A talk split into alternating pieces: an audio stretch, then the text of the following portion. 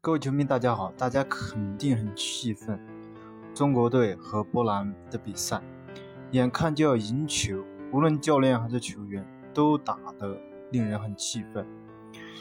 周琦本来我们可以寄予厚望，但是周琦频频犯错，他这样的水准，你说能在 NBA 立足吗？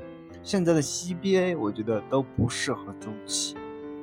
周琦历来以身高臂长著称，但是他的身高臂长根本没有发挥出他的优势，而且速度缓慢，战术各种领略能力较差，而且还有李楠教练。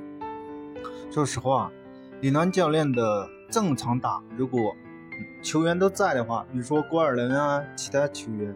犯规都很少，正常打他肯定会弄，但是关键时刻，呃，处理突发球的能力绝对是很低级的，频频犯很多错误。还有其他球员真的打得好吗？我们看中国队的后卫突突不进去，投投不中，有血性的能有几个呢？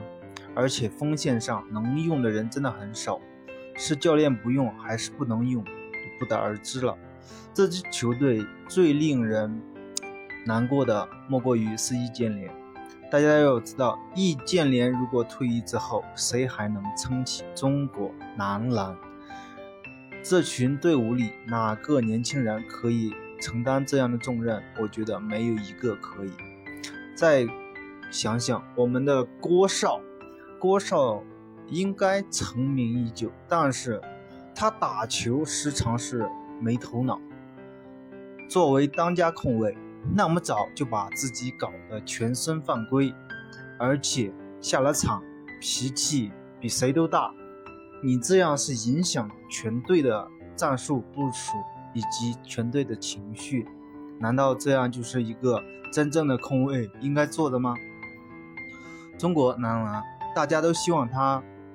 走得好，希望他出成绩，但是可以想象，在 N 多年或者近几年，绝对不会有太好的成绩，真的，绝对不会有太好的成绩。大家都可以看这群球员，嗯，真的没有特别突出的，光靠易建联一个人支撑，远远是不够的。你觉得呢？欢迎大家踊跃的点赞评论，谢谢大家。